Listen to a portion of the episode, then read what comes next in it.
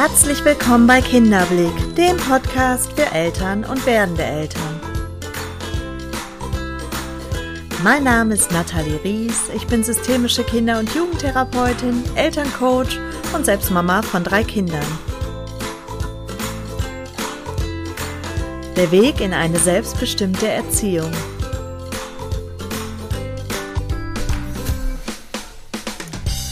Natalie, ich gehe echt auf dem Zahnfleisch.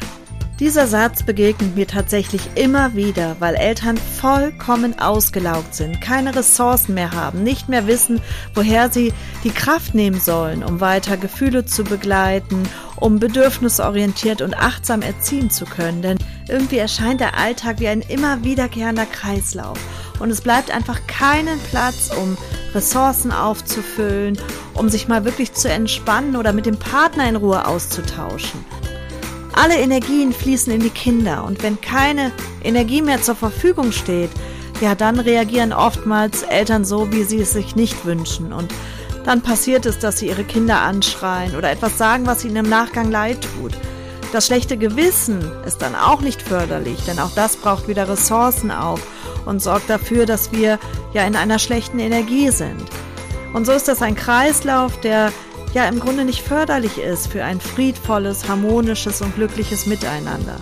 In dieser Episode möchte ich dir Strategien aufzeigen, um diesen Kreislauf zu durchbrechen und wieder mehr in deine Kraft und deine Lebensfreude zu kommen.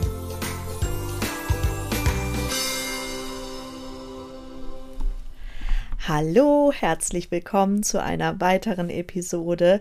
Ich freue mich, dass du da bist. Ich freue mich, dass wir jetzt knapp 30 Minuten miteinander teilen und wir über ein ganz wichtiges Thema sprechen, nämlich das Thema eigene Ressourcen, die eigene Kraft als Mama oder Papa irgendwie wieder zur Verfügung zu haben, auch wenn Kinder da sind und hier nicht das Gefühl zu haben, sich vollkommen aufzubrauchen für die Kinder, ja, am Stock zu gehen, auf dem Zahnfleisch zu gehen und von den Kindern aufgefressen zu werden und ja, was noch für Sätze in meinem Coaching-Alltag immer wieder an mich herangetreten werden. Denn was passiert, wenn wir keine Kraft mehr haben, wenn wir keine Ressourcen mehr haben? Die eigene Zündschnur wird kürzer, das heißt, wir explodieren schneller, wir reagieren emotionaler, dünnhäutiger auf bestimmte Verhaltensweisen unserer Kinder oder unseres Partners. Denn das, was vielleicht sonst uns noch regulieren lässt, die eigene innere Ruhe, die eigene innere Kraft, die ist nicht mehr da. Also sind wir viel, viel schneller an den Emotionen und viel unbewusster oft in Situationen und das sorgt dafür, dass wir entsprechend reagieren und im Nachgang wahrscheinlich sogar noch ein schlechtes Gewissen haben wofür wir dann wieder in die Selbstverurteilung gehen und das dann wiederum auch nochmal Ressourcen aufbraucht. Also ihr merkt, hier ist großes Potenzial, um sich in einer Abwärtsspirale gefangen zu halten. Und ich möchte dir heute ein paar Ideen mit an die Hand geben, wie du da rauskommen kannst, wie du mehr in deine Kraft kommen kannst und dich ja selber besser regulieren kannst und dadurch auch bewusster in Situationen handeln kannst. Der erste Gedanke, den ich an der Stelle mit dir teilen möchte, ist, dich einzuladen, dir mal bewusst zu machen, welche konkreten Bedürfnisse gerade bei dir auf der Strecke bleiben. Wonach sehnst du dich ganz konkret? Als meine Kinder klein waren, da weiß ich, habe ich mich oft sehr eng gefühlt, sehr unfrei gefühlt, fremdbestimmt gefühlt. Und das war ein Gefühl, den ich kaum oder ein Gefühl, was ich kaum aushalten konnte. Und heute weiß ich, dass ich ein sehr ausgeprägtes Bedürfnis nach Autonomie, nach Selbstbestimmtheit habe. Und ich kann mir sogar erklären, wo dieses Bedürfnis herkommt, weil ich in meiner Kindheit dieses Bedürfnis nicht besonders gut ausleben konnte und dass ich diesen Freiheitsdrang in mir habe, weil ich sehr angepasst war über viele, viele Jahre in meinem Leben. Und als meine Kinder klein waren, konnte ich dieses Bedürfnis noch gar nicht greifen. Ich hatte gar keine Verbindung zu mir und meinen Bedürfnissen, sondern es war einfach eine Schwere in mir, ein beklemmendes Gefühl in mir. Und ich habe so gemerkt, dass dieses ganze Fremdbestimmtsein mir wahnsinnig schwer gefallen ist. Ich glaube, für mich wäre es eine große Hilfe gewesen, wenn damals jemand zu mir gesagt hätte, Guck doch mal genau hin. Wonach sehnst du dich eigentlich? Was fehlt dir? Was sind die Bedürfnisse dahinter, die im Moment noch nicht so wirklich befriedigt sind? Und wenn mir jemand gesagt hätte, du alleine, Nathalie, du alleine trägst die Verantwortung dafür, dir deine Bedürfnisse zu befriedigen und dass es mein Recht ist, hierfür einzustehen, dass es mein Recht ist, Lösungen zu finden, dass es mein Recht ist, mehrere Menschen dafür ins Boot zu holen und ich das nicht alles mit mir alleine ausmachen muss. Ich weiß nicht, ob ich damals an dem Punkt gewesen wäre, wo ich es hätte annehmen können, aber ich will es nicht unversucht lassen, euch es mitzugeben, ähm, mit dem Gedanken, dass ich vielleicht einem einzigen damit helfen kann und ein einziger von euch, der das jetzt hört, sich mal genauer fragt, ja, was ist es in mir? Welche Bedürfnisse sind gerade nicht ausreichend befriedigt? Und wie kriege ich es gelöst? Wie kann ich dafür sorgen und für mich und meine Bedürfnisse einstehen? Es ist so wichtig, die eigenen Bedürfnisse klar zu kriegen, denn sonst übertragen wir das unbewusst oftmals auf die Kinder. Es kann zum Beispiel sein, dass du dich nach Annahme sehnst, nach gesehen werden, dass du das Gefühl hast, dass du alleine dastehst mit der Verantwortung oder die Aufgabenverteilung nicht fair ist. Und dann bleibt in dir vielleicht ein Gefühl der inneren Leere oder der inneren Schwere. Oder vielleicht kommt sogar Frust auf und das wiederum sorgt auch dafür, dass du in Situationen angespannter bist, dass du eben nicht ausreichend Kraft hast, um die Bedürfnisse deiner Kinder zu erkennen oder hier entsprechend darauf zu reagieren, weil du eigentlich damit beschäftigt bist, deine eigenen Bedürfnisse zu regulieren. Das heißt, dass du dich vielleicht in einem Gedankenkarussell befindest. Gedanken, die beispielsweise immer wieder bestätigen, dass du nicht ausreichend gesehen wirst oder dass du ungerecht behandelt wirst. Und der Mensch ist darauf ausgelegt, Recht haben zu wollen. Denn Recht haben sichert unser Überleben.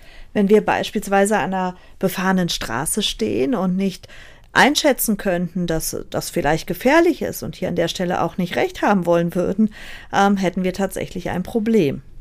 Also wenn wir uns an der einen oder anderen Stelle bedürftig fühlen, das heißt nicht gesehen, nicht angenommen, nicht wertgeschätzt, nicht geliebt, was auch immer, dann suchen wir Beweise dafür, dass wir recht haben.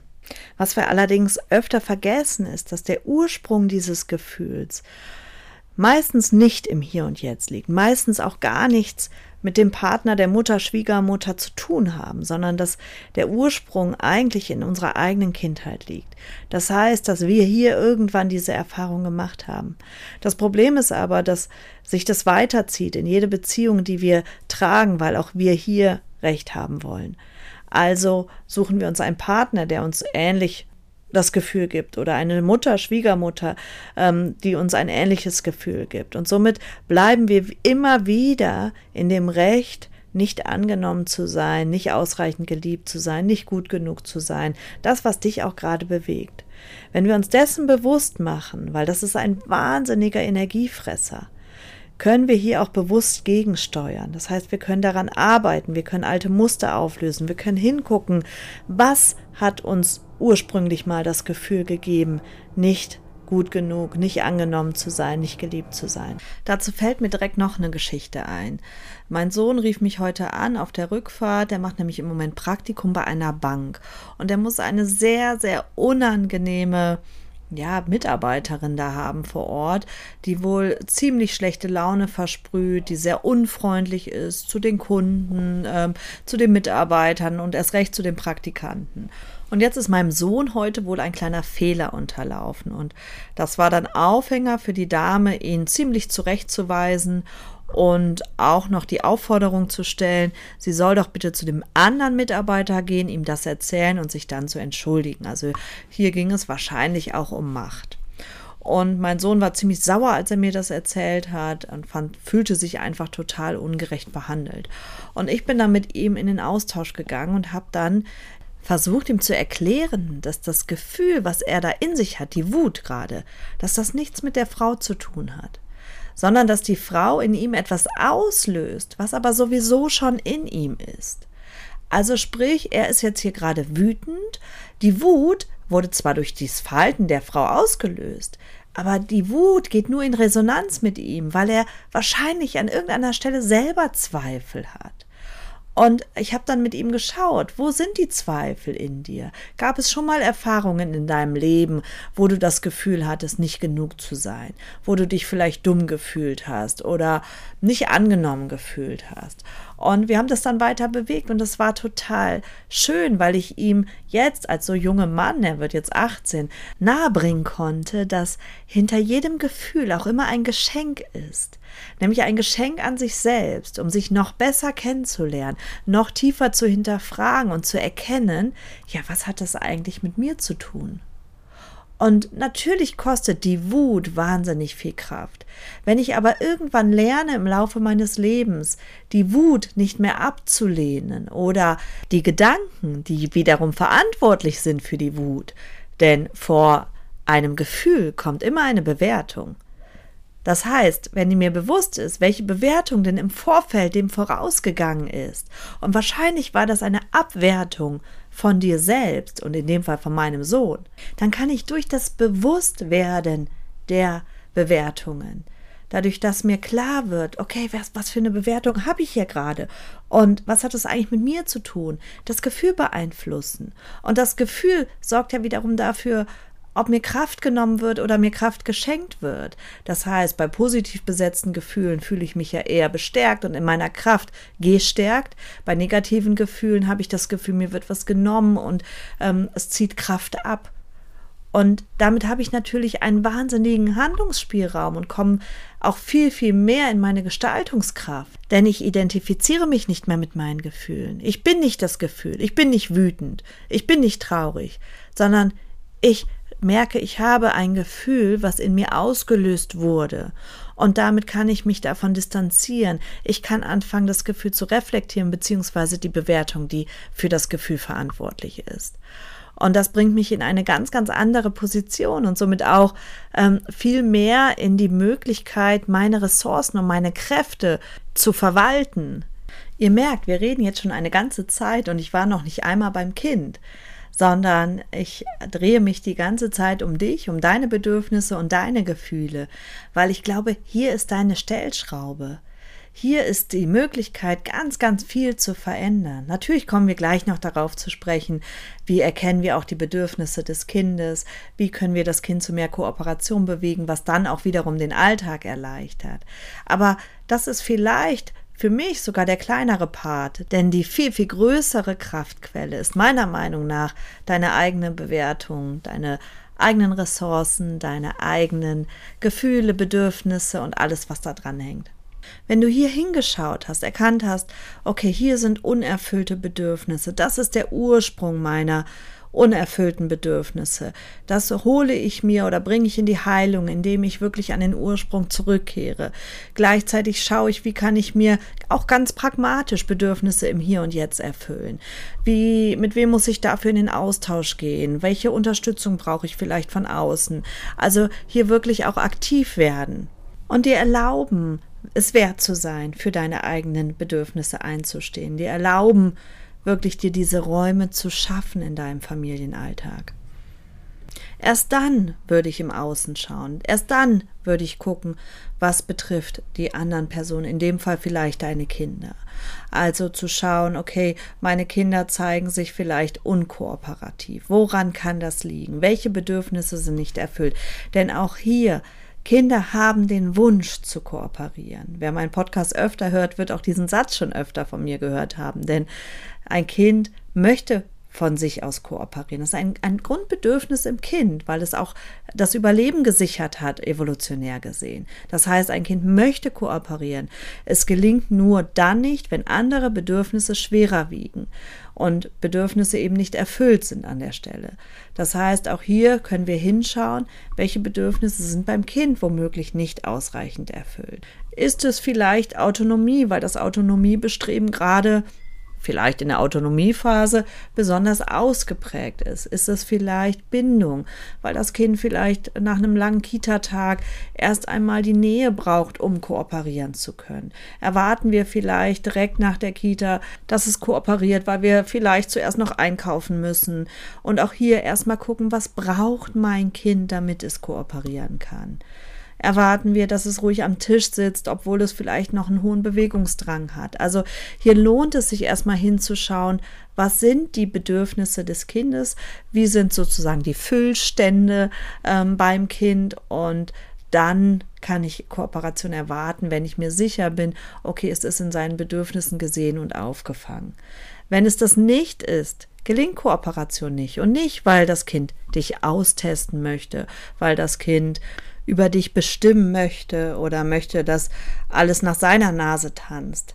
Das möchten Kinder nicht, sondern weil es für sich einsteht und weil es Bedürfnisse noch nicht klar formulieren kann, weil es vielleicht auch einfach noch nicht die entsprechende Reife hat, um Gefühle zu regulieren, um seine eigenen Bedürfnisse hinten anzustehen, weil dafür braucht es erst einmal Voraussetzungen, auch was die Hirnreife betrifft. Und wir können nicht von einem Kleinkind Dinge erwarten, die ein Erwachsener aus der Erwachsenenreife versteht, ähm, die ein Kind aber noch gar nicht in der Lage ist umzusetzen, weil es einfach noch zu klein ist und die entsprechende Reife noch nicht mitbringt. Also hier ist es ganz wichtig, sich erstmal mit der Entwicklung des Kindes in der jeweiligen Altersstufe zu befassen, um einordnen zu können, was kann ich überhaupt erwarten von meinem Kind und wo überfordere ich mein Kind oder wo tue ich meinem Kind womöglich Unrecht, weil ich Erwartungen an mein Kind habe, die es noch gar nicht erfüllen kann.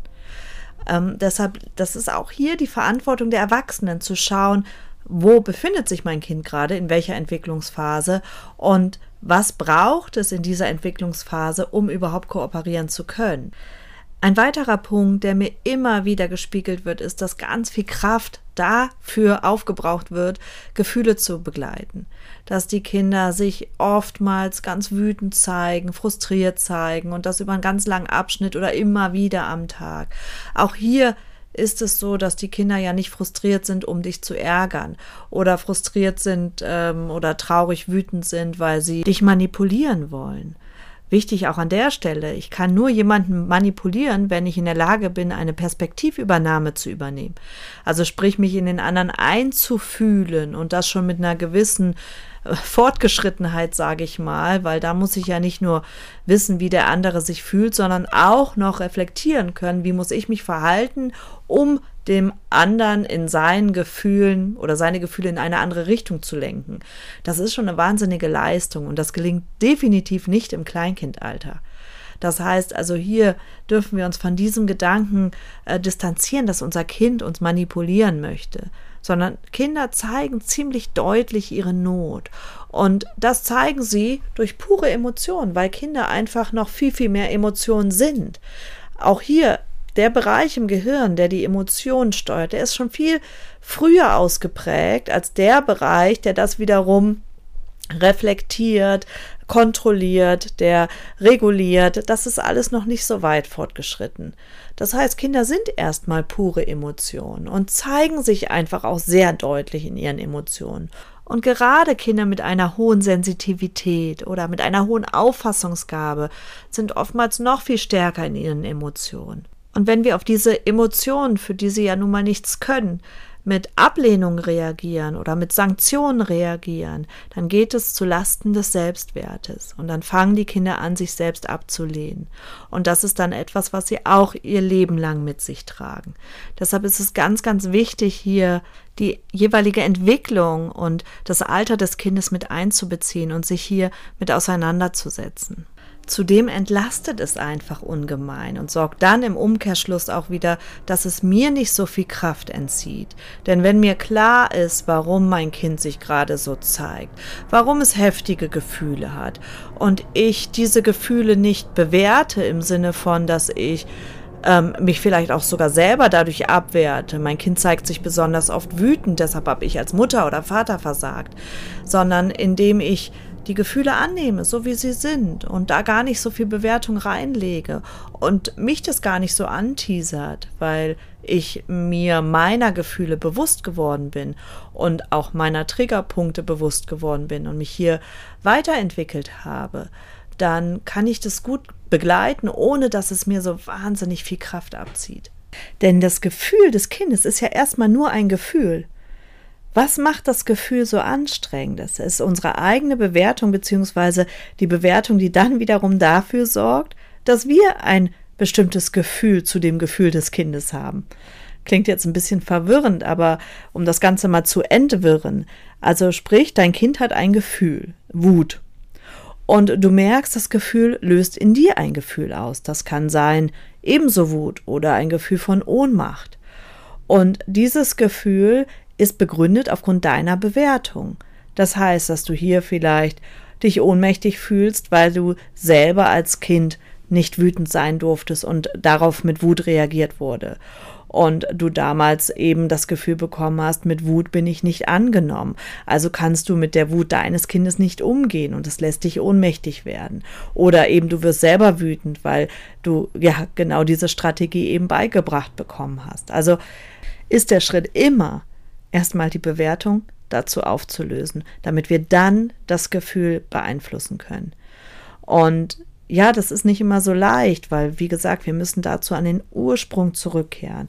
Und manchmal bekommen wir alleine die Verbindung nicht hin. Und da ist es ratsam, sich Hilfe zu suchen ich bin sehr dankbar, dass ich viele Eltern dahin führen kann und dass wir dadurch ganz viel im Hier und Jetzt auflösen können. Und das sorgt dafür, dass Eltern dann eben ihren Kindern auch mit viel, viel mehr Kraft und Ressourcen begegnen können, weil sie eben nicht mehr Opfer der eigenen Gefühle sind, sondern hier merken, okay, ich kann was bewegen.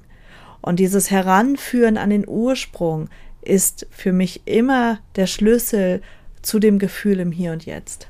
Vielleicht klingt das alles erstmal anstrengend für dich und du möchtest dich gar nicht mit diesen Themen näher befassen. Aber ich verspreche dir, irgendwann holt es dich wieder ein, denn immer wenn wir in Beziehung gehen, das heißt, wenn wir uns aufeinander beziehen möchten, funktioniert das nur, wenn wir letztendlich die Beziehung zu uns selber verstehen lernen. Und das geht, gelingt in erster Linie dann, wenn uns eben klar ist, was für Muster habe ich, was für verletzte Anteile in mir habe ich, die dann immer wieder dafür sorgen, dass ich vielleicht mit Wut oder Ohnmacht, Unverständnis auf mein Gegenüber reagiere. Und ja, das sorgt dafür, dass wir uns eigentlich immer weiter voneinander distanzieren, anstatt uns anzunähern. Und wenn ich ernsthaft Beziehung leben möchte, geht es nur über die Beziehung zu mir selbst. Und dafür brauche ich eben ein tieferes Verständnis für mich und meine Strukturen, meine verletzten Anteile und all das, was in mir wirkt. So bevor ich jetzt zum Abschluss komme, möchte ich natürlich nicht unerwähnt lassen, dass Entspannungstechniken wie zum Beispiel Meditation, Atemtechniken, aber auch Spaziergänge in der Natur, all solche Dinge Einfluss haben auf unser Energielevel.